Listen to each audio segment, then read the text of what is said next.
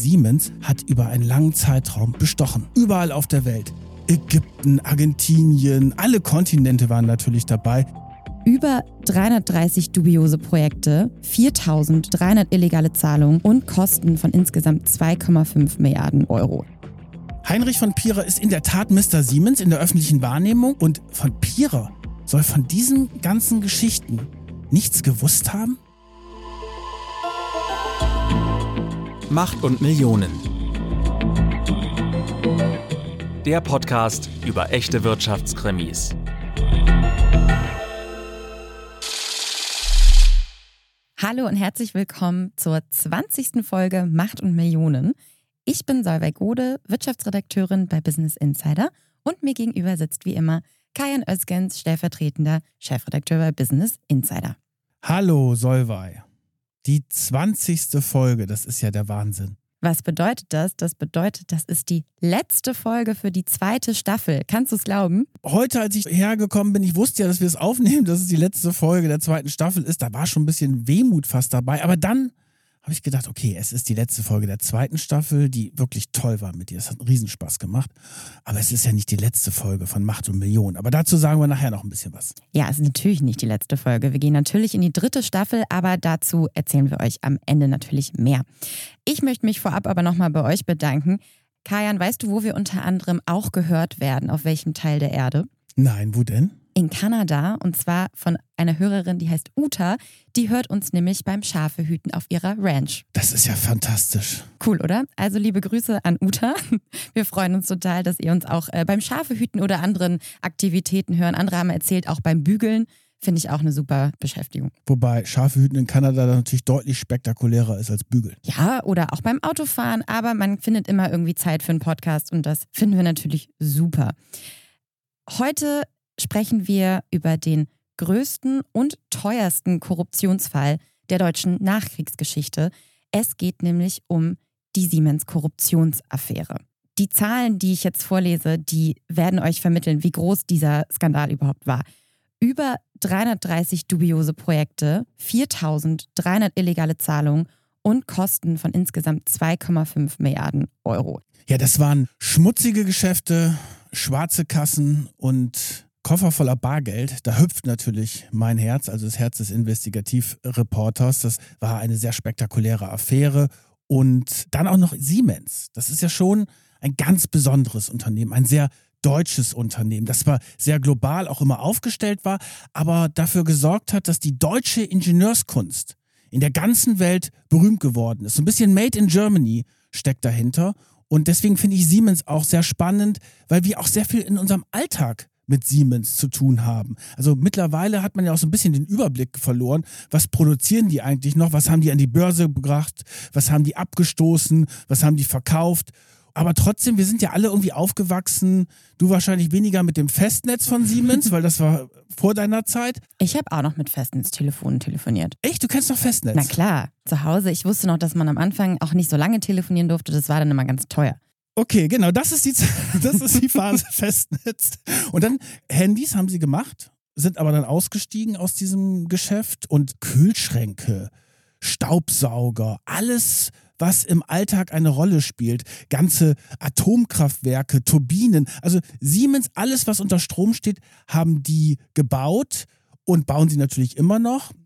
Und ich finde auch die Geschichte von Siemens sehr spannend, weil da gibt es ja auch eine Familie Siemens. Werner von Siemens, 30 Jahre alt, Erfinder, kommt auf einen elektrischen Telegraphen und dann 1847 in einem Berliner Hinterhof mit einem Geschäftspartner zusammen eine Firma macht und diese Firma wird dann auch immer größer. Sie starten halt mit 20, 30 Leuten in dieser Hinterhoffirma in Berlin und schon nach kurzer Zeit machen sie internationale Geschäfte, und zwar in Russland und bauen da ein Telegrafennetz, also quasi der Vorgänger des Telefons. Und dieses Unternehmen wächst und wächst international. Sie elektrifizieren das Kaiserreich. Sie sind natürlich im Zweiten Weltkrieg sehr stark mit der Wehrmacht in Verbindung, also sehr viele Aufträge. Es kommen eigentlich immer Aufträge vom Staat, auch in Wirtschaftswunderzeit danach. Bundespost, Bundeswehr, Bundes.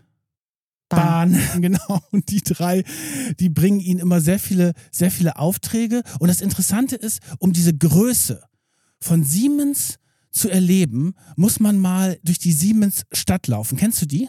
Ja, ich war da tatsächlich auch schon mal. Das ist ja super spannend. Die Siemensstadt ist ein eigener Stadtteil im Prinzip in Berlin, die für diesen Konzern gebaut wurde oder auch von diesem Konzern. Und wie sieht's da aus? Große Backsteingebäude. Du wirst wirklich von dieser Architektur fast erdrückt. Also das war ja der Standort von Berlin und nach dem Zweiten Weltkrieg haben sie aus Berlin zurückgezogen. Und Siemens ist dann nach München gegangen, da ist der Konzernsitz und ganz wichtig Erlangen. Auf Erlangen kommen wir gleich auch noch. Und Berlin ist natürlich in den Hintergrund geraten. Nach der Wende wurde es wieder mehr aufgebaut. Und jetzt hat Siemens, glaube ich, vor ein, zwei Jahren angekündigt, dort in der Siemensstadt einen neuen Campus aufzubauen, Millionenbeträge zu investieren. Und diese, diese Größe von Siemens, die wird einem richtig klar, wenn man diese Bilder von der Siemensstadt sieht oder durch die Siemensstadt selber durchläuft. Und die Familie Siemens, ganz lange, haben die eine ganz wichtige Rolle gespielt in diesem Konzern, aber die haben sich dann immer Stück für Stück zurückgezogen. Die waren noch bis Anfang der 80er Jahre, haben sie den Aufsichtsrat geführt. Heute gibt es auch noch eine Natalie von Siemens, die im Aufsichtsrat sitzt. Ansonsten besitzt die Familie noch Aktienpakete, aber auch nicht mehr so viele und reich und zurückgezogen. Ein Manager, der für die Internationalisierung von Siemens sehr wichtig war und der später sogar den Titel Mr. Siemens bekommen hat, war Heinrich von Pierer. Und der spielt auch in unserem heutigen Fall eine sehr große Rolle. Und anhand seiner Führung wollen wir auch ein bisschen diese Geschichte heute erzählen. Weil das jetzt in dieser Folge wahnsinnig viele Namen sind, vor allen Dingen viele Männer, die alle ungefähr ähnlich heißen, findet ihr dazu jetzt noch eine einfache Übersicht dieses Netzwerks auf Instagram. Heinrich von Pierer ist in der Tat Mr. Siemens in der öffentlichen Wahrnehmung. Und bei Siemens war es ja so, das ist so ein Mischkonzern. Das ist was anderes als zum Beispiel VW, die ja von der Größe vergleichbar sind. Die haben halt Autos gemacht bei Siemens wusste man immer nicht, was haben die eigentlich alles und was haben die verkauft. Und von Pierer ist derjenige, der dann eigentlich das Gesicht von Siemens geworden ist. Und wo ist er geboren? Natürlich in Erlangen. Und das ist, glaube ich, eine besondere Geschichte. Erlangen ist eine fränkische Stadt in der Nähe von Nürnberg. Etwas über 100.000 Einwohner. Und das ist wie Wolfsburg für VW, ist Erlangen für Siemens. Das ist dann so, wie ich kenne das auch von VW-Managern, die sagen, ah, sie fahren jetzt nach Hause und wissen ganz genau, sie können dann nicht in einer Jogginghose, wenn sie zum Beispiel Vorstand sind, den Müll rausbringen, weil in der Nachbarschaft sind ja alles Kollegen und vielleicht auch Mitarbeiter von ihnen, Untergebene und so ähnlich ist die Situation in Erlangen. Das ist quasi Siemens Stadt mal 10. Und Heinrich von Pira ist da aufgewachsen, hat dann bei Siemens 1969 angefangen. Und das Interessante ist, dass Siemens zwar immer sehr international, sehr früh schon aufgestellt war, aber trotzdem in der Struktur sehr, sehr deutsch war. Das heißt, du hast dort bei Siemens angefangen und es gibt nur wenige, die quasi rausgegangen sind. Die haben ihr Le Arbeitsleben bei Siemens verbracht. Und sie nennen sich auch Siemensianer. Das finde ich sehr interessant. Also diese Mitarbeiter sind sehr stolz dass sie bei Siemens arbeiten. Und Siemensianer bedeutet ja, dass sie sich wie in einer Gemeinschaft fühlen. Und das spielt dann später in der Affäre auch eine große Rolle. Aber jetzt kommen wir nochmal kurz zu Heinrich von Pierer. Der hat nämlich Jura und Volkswirtschaft studiert und hat ja auch einen Adelstitel.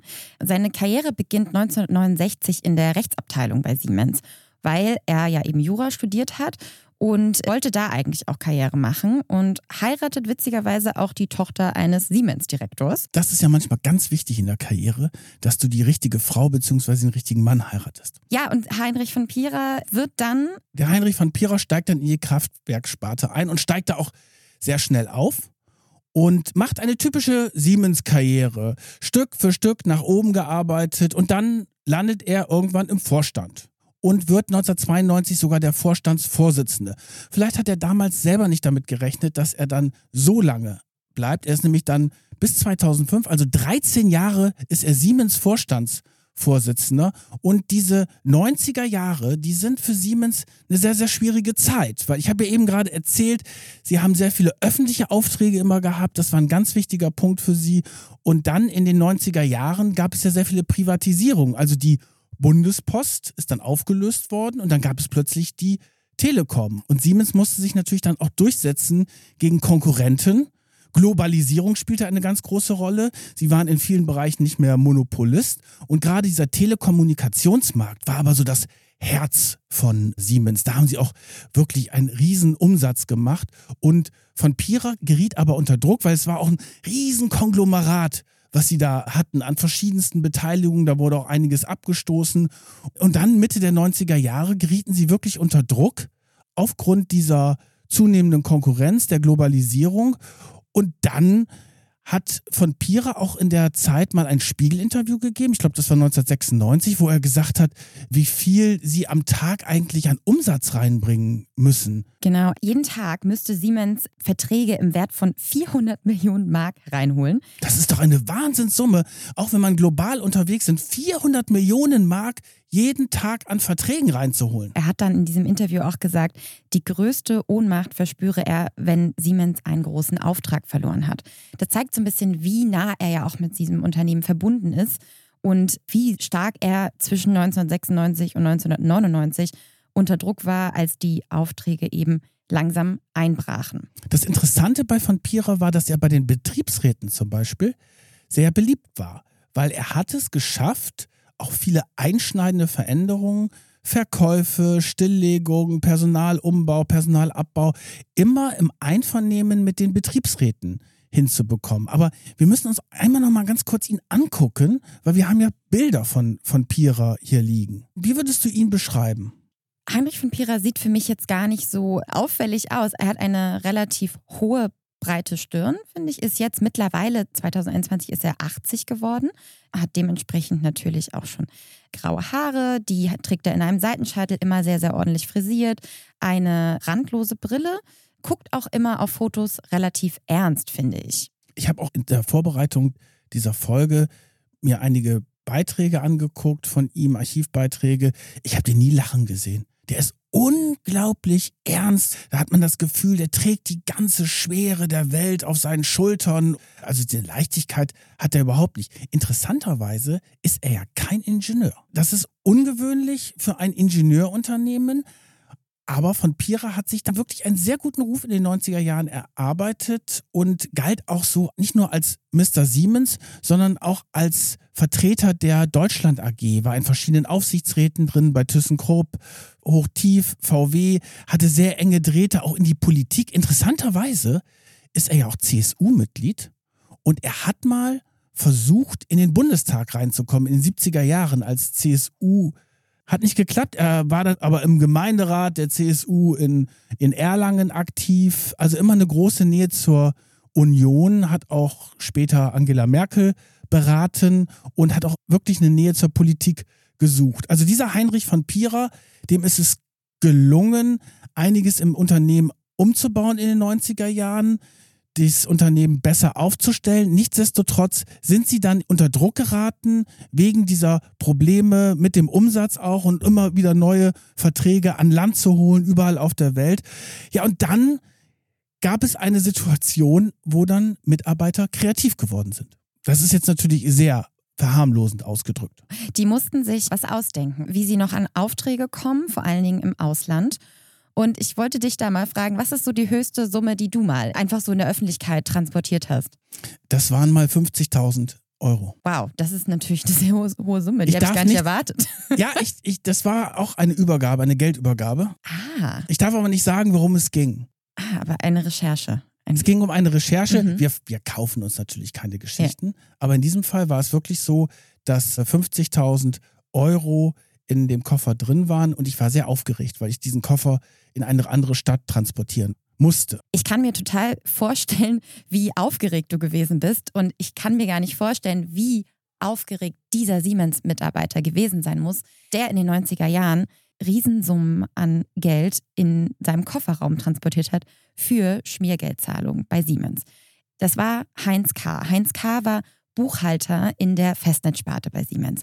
Und wie sich später in den ganzen Prozessen herausgestellt hat, war der eben sehr, sehr wichtig und eine Schlüsselfigur in diesen ganzen Schmiergeldzahlungen. Und wir wollten euch nur einmal einen Eindruck geben, der ist ja wirklich mit seinem Auto von München nach Salzburg gefahren und hat in diesem Kofferraum Millionen Euro an Bargeld persönlich abgeholt und dann durchs ganze Land gefahren. So, und jetzt erklären wir mal so ein bisschen, wie dieses ganze System funktioniert hat, weil der hat sich das natürlich nicht ausgedacht. Heinz K. ist in dieses System ein bisschen reingekommen und hat das quasi auch mit schon geerbt. Das System gab es auch vorher schon. Also er hat ein System vorgefunden. Es ist unklar, wie lange es wirklich vorher gedauert hat. Aber natürlich im internationalen Geschäftsbetrieb musste man immer mal wieder Gelder zur Seite bringen. Es waren auch andere Zeiten, muss man wirklich sagen, in den 90er Jahren. Bis 1999 war das dann sogar straffrei, diese Bestechungsgelder im Ausland. Auf jeden Fall gab es zwei Konten, auf die Siemens zurückgegriffen hat. Das war ein Konto in Innsbruck und in Salzburg, jeweils bei der Raiffeisenbank. Und diese Konten wurden von Siemens kontrolliert und der Heinz K., wir nennen ihn deswegen Heinz K., weil er ist halt keine öffentliche Person. Also Heinz K. holt sich das Geld bei Siemens ab, beziehungsweise bei der Bank in München, wo Siemens ein Konto hat. Nimmt dieses Geld in sein Auto, fährt über die Grenze wahrscheinlich mit zittrigen Knien, weil so einfach ist dann auch nicht, wenn man so erwischt wird, kommt dann in Innsbruck an, geht zur Raiffeisenbank und zahlt diese hohen Summen auf das Konto von der Raiffeisenbank in Innsbruck ein. Das gleiche lief mit Salzburg. Und von dort aus wurden dann weltweit die Bestechungsgelder verteilt. Und das Interessante ist ja in so einem Konzern wie Siemens, waren sehr viele Länder dabei, also Ägypten, Argentinien, alle Kontinente waren natürlich dabei. Es ging um Ausweise in Argentinien, Metro in Venezuela, Krankenhäuser in China, Telefone in Russland. Und von Innsbruck und Salzburg, von diesen beiden Konten, wurden dann die Gelder dort verteilt an die jeweiligen Vertriebsleute, die vorher aber, und das ist das Schräge, richtige Anträge stellen mussten. Also wenn schon bestochen wird, dann natürlich auch richtig deutsch und richtig bürokratisch mit zwei Unterschriften und alles in Papierform. Die Staatsanwälte haben sich natürlich bedankt. Wie war noch mal dieser Vordruck? Der hatte doch besonderen Namen, Solvay. Ja, es gab dieses Grundsatzpapier Provision für Kundenaufträge. Das hört sich ja ganz harmlos an, oder? Ja, es hört sich erstmal seriös an. Dieses Grundsatzpapier war dann auszufüllen von dem Vertriebsmann in dem jeweiligen Land. Die haben ja diese Verträge an Land geholt. Der musste das unterschreiben und er musste da ausfüllen, unter anderem, um welches Land es geht, welches Projekt, die Auftragssumme, wie hoch diese Provision dann ist, also im Endeffekt das Schmiergeld, und die Zahlungstermine. Es mussten zwei Unterschriften da drauf sein, einmal von dem Techniker und einmal von dem Vertriebler. Und abgezeichnet wurde diese Provision dann bevorzugt auf aufgeklebten gelben Post-it-Zetteln, weil die konnte man am Ende dann natürlich wieder relativ einfach entfernen. Aber weil Siemens ja so ein deutscher Konzern ist und alles seine Ordnung haben musste, gab es dann auf diesen Dokumenten vorgedruckt sogar schon ein Feld, wo drauf steht, hier den gelben Zettel hinkleben.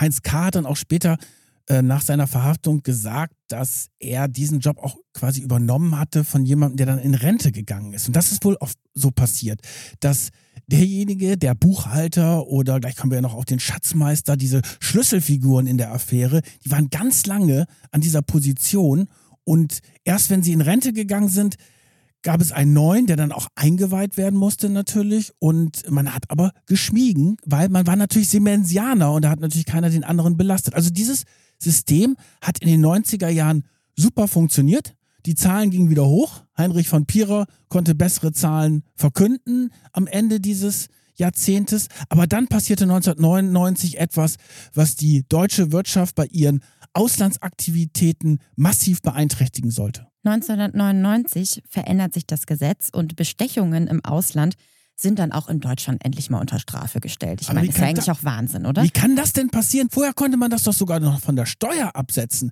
Das waren natürlich jetzt schwierige Zeiten für ein Global Champion wie Siemens, die überall auf der Welt unterwegs sind. Und natürlich haben damals auch andere Unternehmen das so gemacht mit diesen Schmiergeldzahlungen. Und deswegen war auch die Aufregung gar nicht so groß, als es hieß, ja, Siemens hat erst in den 90er Jahren bestochen, was haben eigentlich sehr viele gemacht.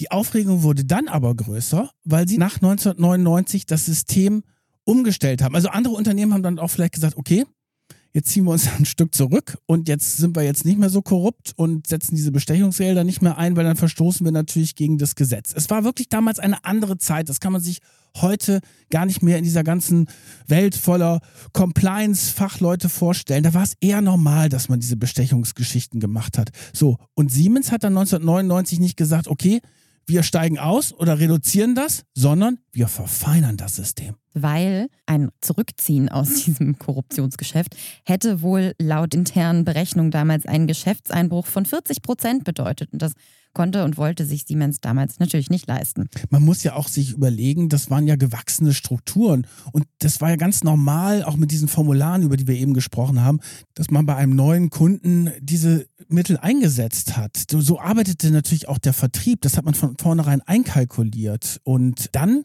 kommt jetzt die zweite Schlüsselfigur in dieser Affäre auf die Bühne, das ist Reinhard S. Das ist der Schatzmeister im Prinzip in dieser Geschichte. Und der war verantwortlich für dieses zweite Schmiergeldsystem und der hat es dann verfeinert. Seine Spezialität war dann so ab 2000 herum der Scheinberatervertrag. Also man bekommt Geld ohne Gegenleistung. Es gibt im Prinzip dann mehrere Ebenen von Scheinfirmen. Das ist ganz verworren, dieses Prinzip. Wir versuchen es jetzt mal so ein bisschen aufzudröseln. Wir sehen ja auch diese Grafik hier, die wir vor uns liegen haben. Ja, wir haben hier auf der ersten Ebene im Prinzip Siemens, ja. Die verteilen das Geld, weil die wollen ja Kunden bestechen, um weiterhin Aufträge zu bekommen. Damit das nicht so leicht aufgedeckt werden kann, gründen die anderen Firmen, die das Geld erhalten, Scheinfirmen und haben Scheinberaterverträge mit Siemens. Die stellen dann sogenannte Scheinrechnungen aus und erhalten Honorare von Siemens ohne erkennbare Gegenleistung. Das sind also Firmen, die eigentlich überhaupt gar keinen Geschäftszweck haben. Ihr einziger Geschäftszweck ist, dass sie Adressat sind für die Gelder, die von Siemens überwiesen werden. Dann gibt es noch auf einer dritten Ebene, wir waren eben auf der zweiten, auch noch weitere Firmen. Das sind auch wieder Scheinfirmen, deren Zweck es wiederum ist, mit den Scheinfirmen aus der zweiten Ebene Geschäftsverbindungen zu simulieren, auch um da wieder das Geschäft zu verschleiern. Das heißt, die erste Firma, die kriegt das Geld von Siemens und überweist es dann weiter an eine weitere Firma, die dann aber nicht mehr so im europäischen Bereich ist oder in Amerika, sondern die haben sich zurückgezogen meistens auf die British Virgin Islands. Das sind die Jungferninseln in der Karibik, weil das ist so ein Steuerhinterziehungsparadies. Am Ende sind es dann Briefkastenfirmen. Ich habe mal bei einer Recherche im Zusammenhang mit Karstadt einen Fotografen dorthin geschickt auf diese British Virgin Islands. Unglaublich schön. Und die Hauptstadt heißt Tortola. Und dann gibt es eine besondere Straße, in der eine Adresse neben der anderen ist. Und am Ende landete man in dieser Briefkastenfirma, ich weiß noch, es war ein blauer Briefkasten, den wir dann fotografiert haben und haben dann die Geschichte gemacht, diesem Briefkasten gehört Karstadt. Und es geht darum, den Weg des Geldes zu verschleiern dass man nicht weiß, wo das genau hingeht und wer vor allen Dingen dahinter steckt. Und dort sind diese Gelder damals auch von Siemens geflossen und diese Firmen hatten dann wiederum Konten in der Schweiz und in Liechtenstein. Und damit war natürlich eine ganz andere Systematik dahinter, als der Heinz K., der einfach nur mit dem Koffer voller Bargeld über die Grenze gefahren ist, das eingezahlt hat. Das war natürlich auch total riskant. Und so wurde es einfach überwiesen, hin und her geschoben und von den Konten in Liechtenstein und in der Schweiz wurde es dann an das große Heer der Bestochenen verteilt auf der ganzen Welt. Da sind Gelder nach Russland geflossen, Aserbaidschan, Kuwait, Kamerun, Nigeria, Vietnam, also wirklich überall auf der ganzen Welt, um eben überall die Aufträge zu sichern. Das Problem ist natürlich, wenn du das so ausweitest, dann sind sehr viele Mitwisser dabei.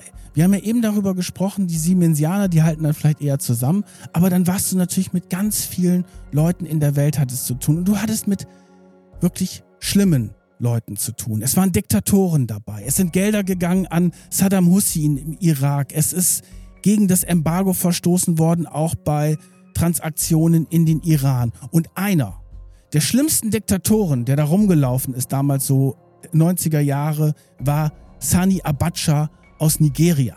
Und das war wirklich ein blutiger Diktator. Wir kennen ja einige in Afrika, sie sind ja bekannt. Und er war wirklich einer der schlimmsten. Und Siemens, und das muss man auch mal sagen, die hatten echt keine Skrupel, mit den schlimmsten Diktatoren auf dieser Welt richtig dreckige, schmutzige Geschäfte zu machen. Und das ist aber gefährlich, weil diese Diktatoren sind dann auch vielleicht mal weg. Und 1998 stirbt der nigerianische Diktator Abacha. Und es kommt natürlich jemand anderes danach hin und die haben dann Untersuchungen angestellt und plötzlich haben sie festgestellt, dass es große Zahlungen von Siemens an Abacha und seinen ganzen Clan gegeben hat.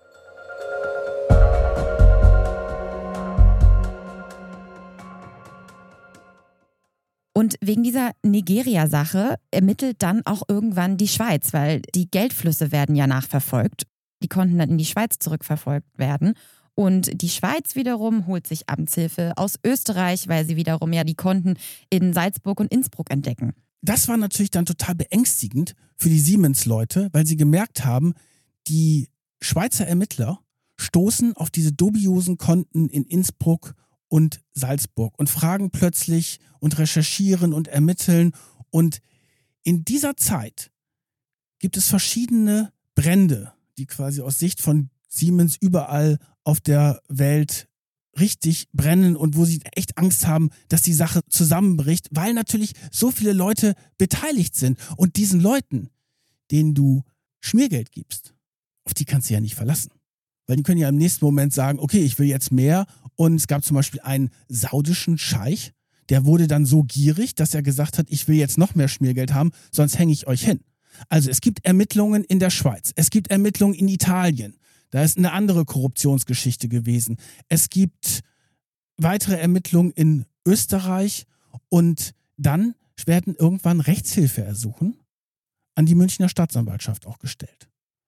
Und in dieser Zeit, wir reden jetzt über die Jahre 2004, 2005, zieht sich die Schlinge immer mehr zu für Siemens. Und dieses weltweite System beginnt jetzt langsam zu bröckeln und wird langsam aufgedeckt. Also Ende 2006 ist jetzt die entscheidende Phase in dieser Affäre und ist kurz davor, dass alles ans Licht kommt. Und es wird aufgedeckt von Ermittlern im Ausland. Darüber haben wir gerade gesprochen, dass da immer mehr sich die Schlinge zuzieht. Aber es gibt auch Mitarbeiter von Siemens selber, die gesagt haben, okay, es reicht jetzt. Und sie haben die Schnauze voll und wollen nicht mehr, können nicht mehr offenbar mit ihrem Gewissen das alles vereinbaren. Und die haben sich dann an die Staatsanwaltschaft gewandt. Am 15. September 2006 geht ein Brief bei der Münchner Staatsanwaltschaft ein von einigen Siemens-Mitarbeitern, die da echt harte Anschuldigungen von sich geben und den haben wir euch einmal einlesen lassen.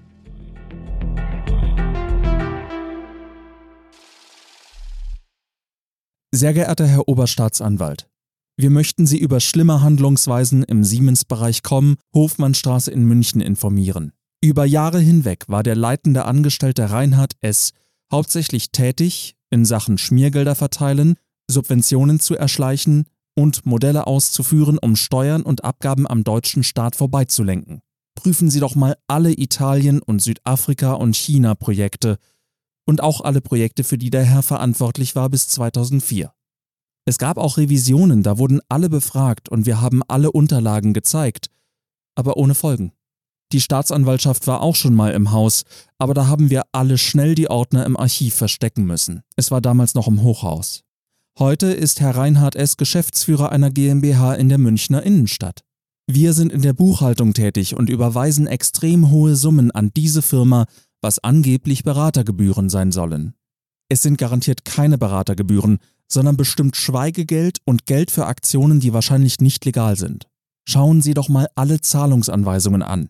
Bei uns werden Arbeitsplätze abgebaut und Kollegen mit Versetzungen ins Ausland bedroht, wenn sie nicht spuren, und diese Herren stecken Millionen ein, nur weil sie wahrscheinlich bereit sind, illegale Geschäfte zu machen. Bitte bereiten Sie diesen hohen Überweisungssummen ein Ende.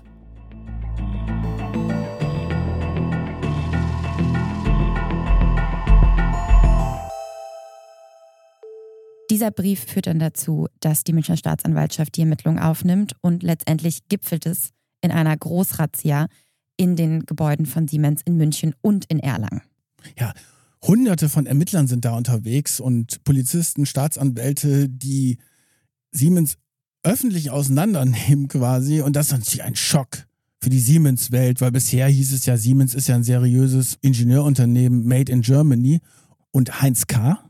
und Reinhard S., über die wir gerade gesprochen haben, das waren die beiden Schlüsselfiguren. Ja, die haben auch relativ schnell gesprochen, weil sie natürlich wussten, dass sie da nichts zu vertuschen haben. Die Staatsanwälte sind natürlich auf diesen ganzen Papierkram gestoßen, auf diese Formulare, wo die Provisionen, also sprich das Schmiergeld, beantragt worden sind. Und durch die Mithilfe der Beteiligten ist man schnell auf das System gestoßen, wie es gelaufen ist. Und dann wurde es in den nächsten Wochen immer gefährlicher für Heinrich von Pira, weil er hat von Anfang an gesagt, dass er von der ganzen Geschichte nichts gewusst hat. Da gab es natürlich große, große Fragezeichen dahinter. Also Heinrich Papierer war bis 2005 Vorstandschef und ist dann Aufsichtsratsvorsitzender geworden. Das ist ja etwas, was damals sehr üblich war. Heutzutage geht das nicht mehr. Da brauchst du eine Abkühlphase, weil wenn du vorher als Vorstandschef operativ tätig bist und danach quasi deine eigene Ära kontrollierst und deinen Nachfolger installierst, dann hat das natürlich mit Good Governance wenig zu tun.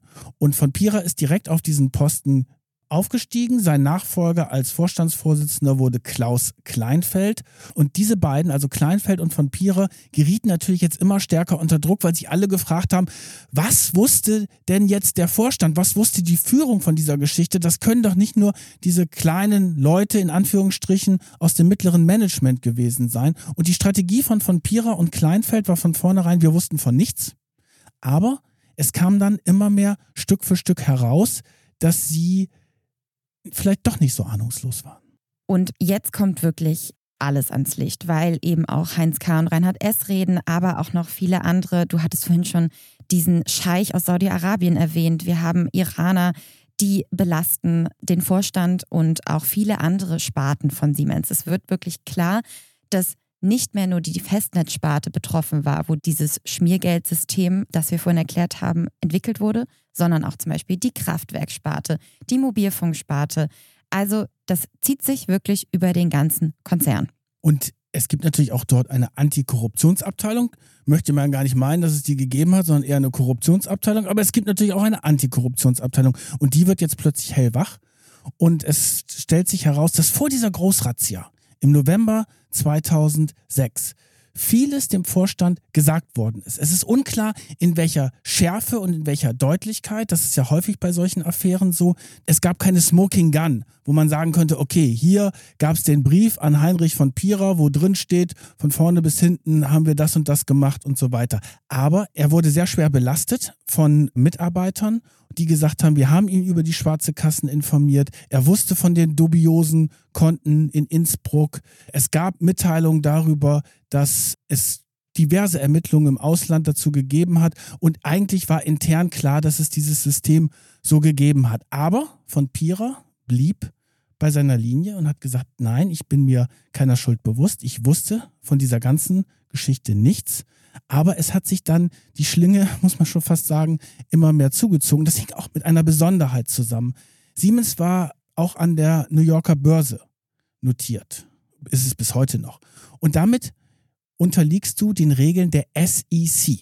Und das sind richtig harte Hunde. Das ist die Börsenaufsicht in den USA. Genau, wir lachen ja eher über die BaFin, jetzt auch im Fall Wirecard oder so. Aber die SEC, die ist richtig heftig. Also wenn du dort notiert bist und dann den Aktienhandel hast, dann haben die natürlich viel, viel schärfere Antikorruptionsregeln als in Deutschland. Und die SEC hat dann das Recht, weltweit alle Geschäfte von dir zu untersuchen und richtig harte Strafen zu verhängen. Und bis hin, dass man Siemens ausschließt aus Geschäften in Amerika.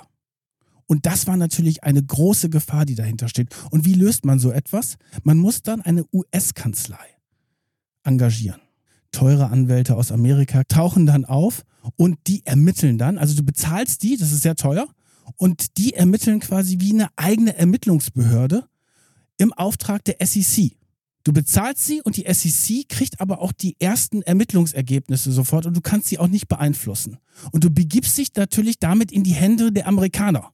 So, das heißt, Siemens hat eine Kanzlei reingeholt, eine US-Kanzlei, und die haben alles auf den Prüfstand gestellt und haben alles sich angeguckt. Und diese US-Kanzlei hat dann aber auch irgendwann gesagt, okay, wenn wir mit den amerikanischen Behörden uns einigen wollen, dann müssen wir Zugeständnisse machen.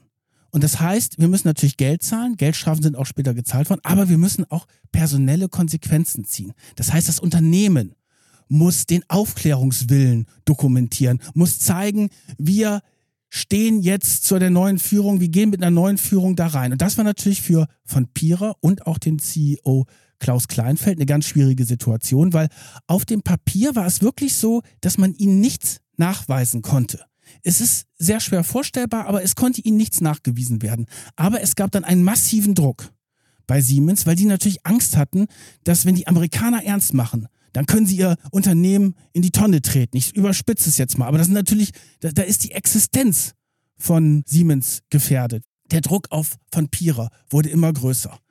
Und dann kam noch ein weiterer Schmiergeldfall dazu, der die Situation nochmal dramatisiert hat. Und da ging es dann um gekaufte Betriebsräte.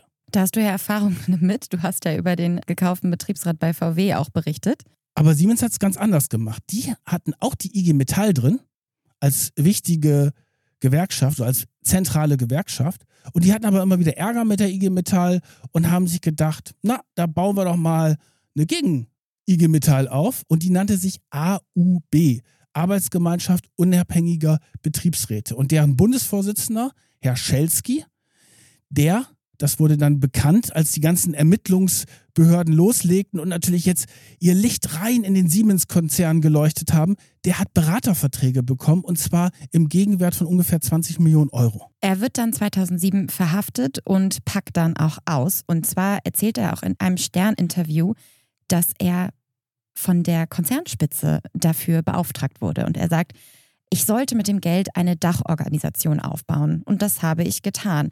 Ich war verdeckt als Lobbyist für Siemens tätig. Es gab einen klaren Auftrag aus der Konzernspitze. Der Plan kam aus dem Zentralvorstand. Das heißt, die ganz oben wussten also Bescheid. Genau, er hat jetzt aber nicht den Namen von Pira genannt, aber damit war klar, jetzt ist von Pira eigentlich nicht mehr zu halten erst die ganzen Bestechungsgelder im Ausland mit diesem perfektionierten System über die British Virgin Islands und Konten in Liechtenstein und in der Schweiz. Dann die Geschichte mit der gekauften Gewerkschaft. Das war kurz nachdem diese Korruptionsaffäre mit den VW-Betriebsräten bekannt geworden ist. Und da hat man dann gesagt, okay, jetzt ist vorbei.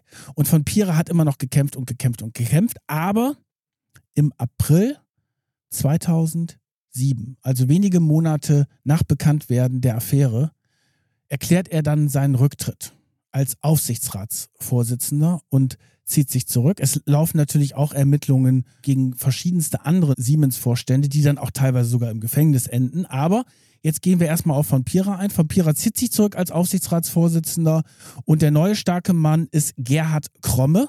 Der wird sein Nachfolger, langjähriger ThyssenKrupp-Chef und auch einer dieser vielen Protagonisten in der Deutschland AG, der in verschiedenen Aufsichtsräten drin sitzt, also so ein sehr bekannter Manager. Und interessanterweise war damals auch im Aufsichtsrat und eine treibende Kraft Herr Ackermann, Josef Ackermann, Deutsche Bank, erinnern wir uns, letzte Folge, Finanzkrise spielt ja auch eine wichtige Rolle, als er ja die HRE angeblich gerettet hat, zusammen mit Merkel. Egal.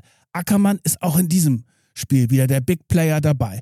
Kromme und Ackermann überlegen sich jetzt, okay, von Bierer ist weg, aber das reicht den Amerikanern noch nicht. Die wollen auch den Kopf von Kleinfeld. Kleinfeld will aber nicht aufgeben. Es geht damals um eine vorzeitige Vertragsverlängerung, auf die Kleinfeld pocht. Interessanterweise sind die Geschäftszahlen zu dem Zeitpunkt sehr, sehr gut.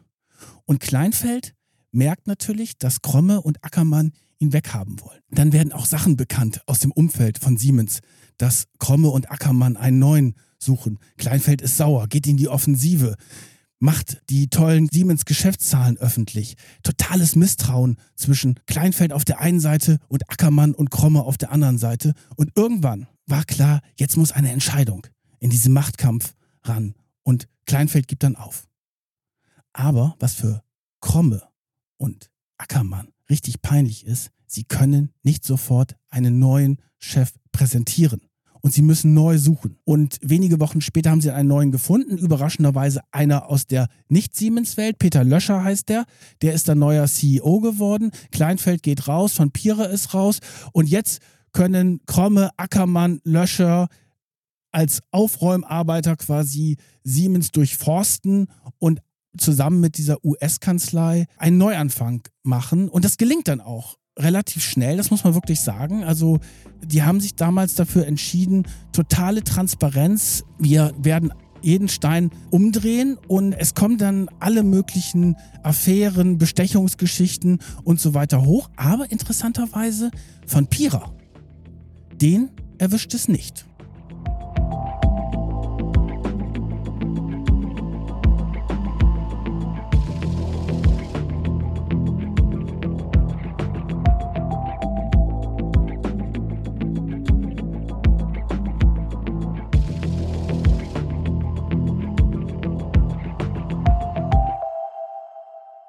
Von Pira muss eine Strafe zahlen von 250.000 Euro. Und später in einem Prozess verklagt Siemens dann auch insgesamt zehn Ex-Vorstandsmitglieder auf Schadensersatz. Das passiert dann alles eben im Zuge der neuen Führung, weil sie sagen, naja, ihr habt da ganz schön was verbockt, dafür wollen wir jetzt aber auch ein bisschen Geld sehen. Und von Pira zahlt dann später 5 Millionen Euro Schadensersatz. Darauf einigen sie sich, damit er dann auch seine Ruhe hat und sein Image dann auch irgendwann mal von diesem Skandal hoffentlich befreit wird. Ja, aber bevor wir jetzt auch auf die Folgen von, für Siemens kommen, müssen wir, glaube ich, schon nochmal erklären, was war das denn eigentlich mit dem Heinrich von Pira? Weil das ist ja schon merkwürdig, dass es dann bei dem Ermittlungsverfahren der Staatsanwaltschaft dann mit einem Bußgeldbescheid endete. Und zwar wurde ihm dann eine Ordnungswidrigkeit vorgeworfen wegen Verletzung der Aufsichtspflicht. Also der Konzern hat über einen langen Zeitraum bestochen überall auf der Welt. Und von Pira soll von diesen ganzen Geschichten nichts gewusst haben? Das kann ich mir nicht vorstellen. Also das Interessante ist ja auch bei dieser Geschichte, dass die Siemens-Leute sich ja nicht selber bereichert haben, sondern sie haben es ja im Endeffekt für ihr Unternehmen gemacht. Als Siemensianer. Als Siemensianer, ne? als verschworene Gemeinschaft. Man könnte auch von Mafia-ähnlichen Strukturen sprechen. Und es fehlt halt logischerweise die Smoking Gun, wo du sagst, der war wirklich darüber informiert, aber es deutet natürlich alles darauf hin, wenn du Mr. Siemens bist, wenn du so lange in diesem Unternehmen an so einer wichtigen Position stehst, dass du weißt, wie dieser Laden tickt und dich auch vielleicht mal wunderst, wo diese ganzen tollen Umsätze herkommen in Russland und China, dass du vielleicht auch nicht mal nach den Methoden fragst. Also ich kann es mir nicht vorstellen, dass er davon nichts gewusst hat. Er hat es vielleicht geahnt, aber es gibt halt nicht den gegenteiligen Beweis. Das muss man auch ganz klar sagen. Auf jeden Fall ist Heinrich von Pira natürlich auch daran gemessen worden, was er selber auch als moralische Instanz dort dargestellt hat. Weil Heinrich von Pira hat ja immer so getan, als wenn er der besonders angesehene Manager wäre, der immer auf Ethik und Moral achtet. Er hat dann ja auch noch ein Buch geschrieben, 2003, Profit und Moral und hat immer wieder gepredigt, dass es auch wichtig ist, nicht nur an den Gewinn zu denken, sondern die Menschen auch mitzunehmen und Korruption hat er da total abgelehnt. Ja, der hat sich da in seinen Büchern echt total als Moralapostel dargestellt. Also er hat auch mehrere Bücher veröffentlicht, aber in diesem Buch Zwischen Profit und Moral von 2003 hat er zum Beispiel auch mal geschrieben, die wesentlichen Parameter unternehmerischen Erfolges sind die Bindung allen Handels an übergeordnete, zeitlos gültige Werte wie Ehrlichkeit, Verlässlichkeit, Fürsorge, Fleiß und Respekt. In diesem Buch fordert er dann auch das absolute Verbot von Korruption. Also wirklich Wahnsinn, wie er da eine Ethik ja auch verbreitet, die er dann ja scheinbar in seinem eigenen Konzern nicht hat einhalten können. Genau, ein wichtiger Punkt ist, wie er sich selber dargestellt hat und aber auch, wie er natürlich gerne gesehen werden wollte. Und er war halt so der renommierte Wirtschaftsexperte, der ja auch die Nähe zur Kanzlerin Merkel gesucht hat und Merkel auch die Nähe zu ihm. Sie hat ihn dann zu ihrem Wirtschaftsexperten genannt, aber Merkel ist immer super schlau. Weil wenn sie merkt, da gibt es Gegenwind, war Van Pira nämlich ganz schnell als ihr Chefberater für die Wirtschaft, hat sie ihn nämlich auch wieder entlassen. Und das ist nämlich etwas, was Van Pira natürlich angestrebt hat. Er dachte, er ist Mr. Siemens, er hat den Konzern auf guten Weg gebracht und jetzt ist er der angesehene Wirtschaftsexperte weltweit, der die Mächtigen berät. Und das war halt vorbei. Und er ist auch aus allen Aufsichtsräten musste er raus, wo er drin war. Also der ist nicht ins Bodenlose gestürzt, aber sein Renommee, sein Ansehen, das ist massiv gesunken. Er hat danach auch keine wichtige Rolle mehr in der Wirtschaft gespielt, das, was er eigentlich wollte. Und finanziell musste er sich jetzt keine großen Sorgen machen, weil sein Ruhestandsgehalt von Siemens ist echt massiv. Das waren ja noch diese alten Verträge mit ihren Pensionen. Der kriegt 90.000 Euro im Monat Siemens-Rente. Im Monat. Im Monat. Wow. Aber diese Leute, die ganz oben gestanden haben, die leiden besonders darunter, wenn sie eine Imagestelle haben, wenn ihr Ansehen nicht mehr so groß ist. Das ist nicht mit Geld zu bezahlen. Er wurde dann ja 2019 sogar auch verurteilt von einem Gericht in Griechenland, weil da wurden auch Ermittlungen aufgenommen. Ein riesiger Prozess mit auch ganz vielen Angeklagten. Da mussten auch einige Siemens-Manager aus Griechenland ins Gefängnis. Und von Pira wurde dann 2019 in Griechenland zu 15 Jahren Haft verurteilt, musste diese Strafe aber nie antreten, weil sie in Deutschland dann damit argumentiert haben, er sei ja in Deutschland schon belangt worden und das ginge nicht zweimal. Und die anderen Vorstände, die da involviert waren? Verurteilt wurden hauptsächlich tatsächlich die Kleinen, also der Schatzmeister Reinhard S., der Buchhalter Heinz K., wir erinnern uns, der mit dem vollen Kofferraum, die wurden zu Bewährungsstrafen verurteilt. Die waren zum Teil kurzfristig dann in Untersuchungshaft, wurden dann aber eben auf Bewährung freigelassen. Aber von den Vorstandsmitgliedern musste letztendlich niemand ins Gefängnis und wurde auch niemand verurteilt. Der Konzern mit der neuen Führung, dem Aufsichtsratsvorsitzenden Kromme und dem Vorstandsvorsitzenden Löscher, hat dann die Affäre sehr schnell und ja, sehr gründlich aufgearbeitet. Das wurde dann auch von einigen Experten als vorbildlich hingestellt. Und man hat vor allen Dingen, das war eine ganz wichtige Geschichte, eine Einigung mit den US-Behörden, mit der gefährlichen Börsenaufsicht SEC hingekriegt und hat da eine Strafe von 800 Millionen Dollar bezahlt. Und in dieser Pressemitteilung von den Amerikanern, wo dargelegt worden ist, dass es jetzt dieses Settlement gibt, haben die Amerikaner nochmal aufgeführt, was Siemens alles Schlimmes gemacht hat. Also zum Beispiel, dass sie etwa 1,3 Milliarden für Schmiergelder verwendet haben sollen im Zeitraum zwischen 1997 und 2005 und wurden nochmal verschiedene Praktiken dargestellt, was natürlich für Siemens in der Öffentlichkeit nochmal sehr bitter war. Aber Gleichzeitig haben die Amerikaner auch gesagt, dass sie mit diesem Aufklärungswillen sehr einverstanden waren und dass sie gesehen haben, dass die neue Führung wirklich ja den Mut hat und die Entschlossenheit hat, mit diesem ganzen alten System zu brechen. Das ist ja auch nicht so einfach, wenn das so über Jahrzehnte funktioniert. Wir, wir wissen ja gar nicht, wer der Vorvorgänger vielleicht von Heinz K. war, der irgendwann mal in den 50er Jahren damit angefangen hat. Das ist ja nicht logischerweise noch nicht rausgekommen. Also mit diesem ganzen System zu brechen, das war natürlich nicht einfach, aber es war die einzige Möglichkeit. Andererseits wäre sonst Siemens da wirklich den Bach runtergegangen. Und die Amerikaner haben dann gesagt, okay, ihr seid das angegangen, ihr habt vor allen Dingen eine Compliance-Abteilung aufgebaut. Compliance spielte jetzt plötzlich eine ganz große Rolle. Interessanterweise übrigens bei vielen anderen Unternehmen auch. Weil zu dem Zeitpunkt ploppten mehr oder weniger spektakuläre Schmiergeldaffären in anderen großen Unternehmen auf. MAN, Daimler, VW und plötzlich hieß es, okay, wir müssen mit dem alten System brechen und wir brauchen jetzt Compliance-Leute. Und dann konnte man eigentlich 2008 schon, quasi zwei Jahre nach der Großrazzia, diese Affäre abschließen. Und der Konzern ist dann wirklich, ja, auf einem neuen Fundament aufgebaut worden. Also im Nachhinein kann man sagen, die Siemens-Affäre hat dem Konzern sehr gut getan. Das wäre natürlich jetzt sehr provokativ, aber in die Richtung geht es wohl.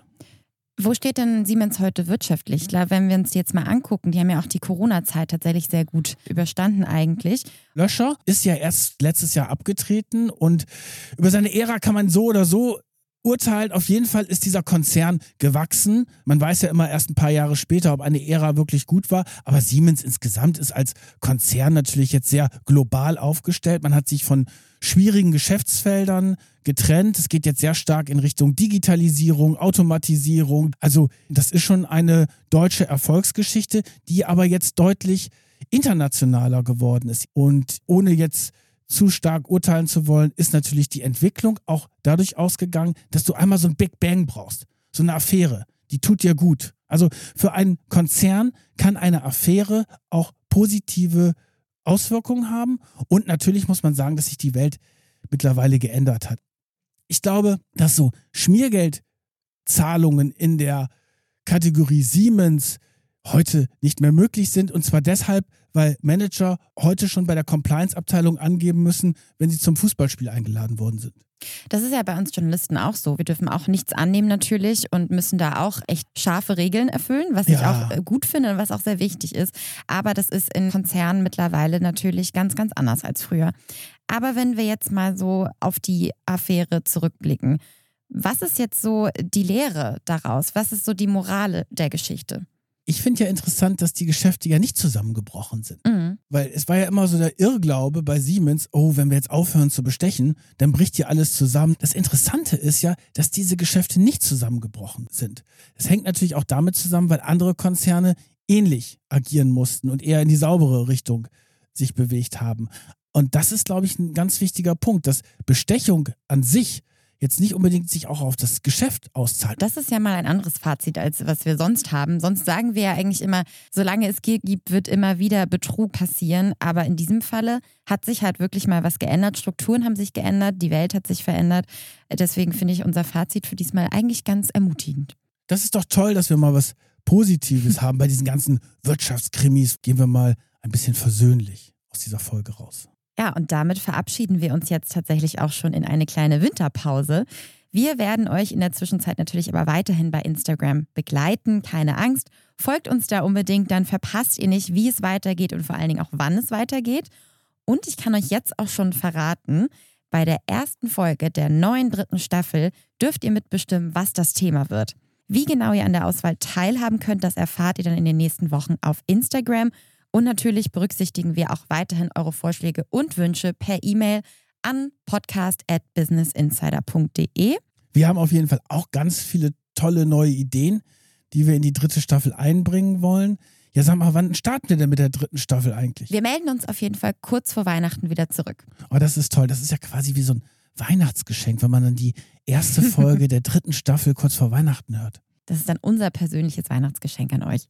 Ja, und ich wollte auch nochmal sagen, es hat mir ganz viel Spaß gemacht hier in der zweiten Staffel mit dir, Solva. Es war, mir eine, es war mir eine, ein Vergnügen, eine Ehre und natürlich für euch diese ganzen Fälle aufzubereiten. Ja, und mir hat es auch ganz viel Vergnügen gemacht, zu sehen, wie ihr immer mitfiebert und wie ihr uns schreibt. Vielen, vielen Dank auf jeden Fall für eure Treue.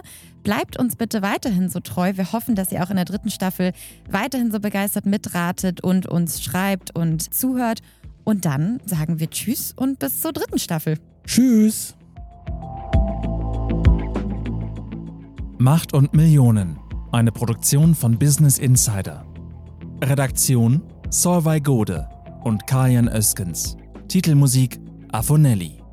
Produktion Michael Reinhardt und Yannick Werner.